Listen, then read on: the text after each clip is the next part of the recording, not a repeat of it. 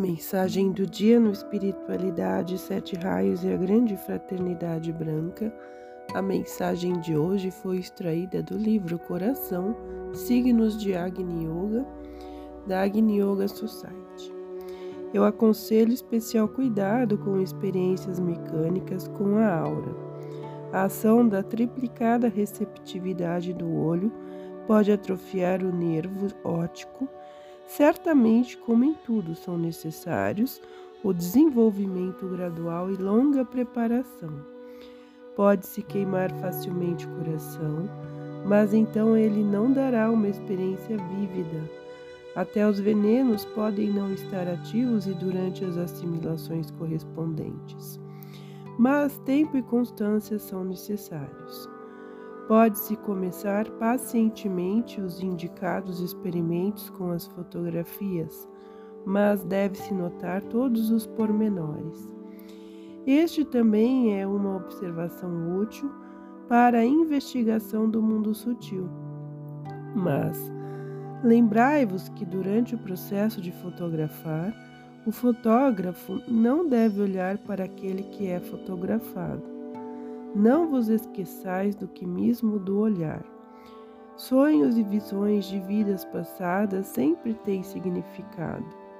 Uma página do arquivo astral, de certo modo, se ilumina, recordando o estado de espírito idêntico ao atual. Eu tomo como exemplo a última visão. Na hora de cansaço por causa das pessoas, a primeira necessidade que foi vista obrigou a prestar ajuda imediata. Tal é o caminho do Bodhisattva, quando nós esquecemos a fadiga de nós mesmos com o propósito de ajudar.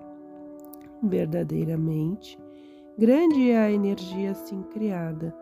Em todo lugar ela é mencionada como amor ao próximo. Tal amor não faz cálculos, mas atua sem demora.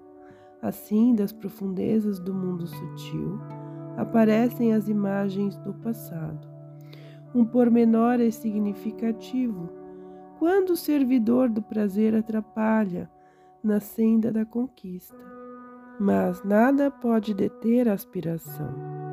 Também novamente foi mostrada a tolerância para muitas pessoas, com as quais éramos obrigados a nos encontrar mais de uma vez. A tolerância e a paciência são também o caminho do Bodhisattva. Este caminho não está nas nuvens, mas na terra. É grande a fumaça da vida, portanto, o caminho do Bodhisattva é também necessário. Precisamente, embora esta fumaça seja nula do ponto de vista humano, ele fere o coração como água, água salgada. Aproveitai o ar das montanhas, não vos fatigueis, nem o mergulhador deve submergir se estiver fatigado. Pode-se comparar a descida para o refúgio humano precisamente com o trabalho de um mergulhador. Ele está pronto para ajudar quem se afoga, mas ele mesmo necessita de ar. Eu não exagero, vós necessitais de ar durante o Armagedon. O prana é como a nutrição do coração. Não é possível ajudar-os através de meios infames. Os meios devem estar de acordo com a tarefa. Entretanto, frequentemente as pessoas de modo algum reconhecem a linguagem do coração. Então é necessária atenção da energia do coração. Em outras palavras, um gasto dos tesouros espirituais. Muitos desses tesouros já têm sido lançados para o mundo. De acordo com a lei da existência, eles crescem, mas o fardo do coração não é aliviado com isso. Portanto, sejamos cautelosos e lembremos-nos do mergulhador. A base científica da ação do olhar humano proporcionará a possibilidade de investigações posteriores. Depois de investigar a ação sobre o organismo humano, é evidente que se deve prestar atenção às palpitações do olhar humano sobre os objetos inanimados. Quando um olhar atinge o estado venenoso, pode haver uma estratificação semelhante sobre a água e sobre todos os tipos de objetos. O esconjuro pela água tem, por certo, seu significado. não no ritmo das palavras, mas sim no olhar. De fato, esta ação pode ser tanto boa quanto má. Como sempre, o significado mal é mais fácil de encontrar, como no caso do imperil, mas depois do mal ter sido descoberto, o bem também será percebido.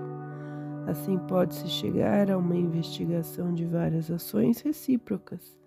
Não é fascinante observar essa ação sobre diferentes objetos, dispondo de aparelhos modernos?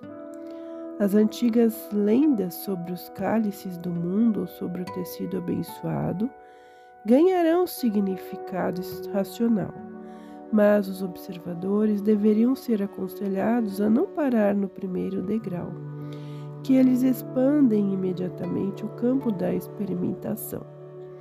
Será que uma observação da penetração da atmosfera pelo olhar ou pelo pensamento humano não haverá muitas conclusões?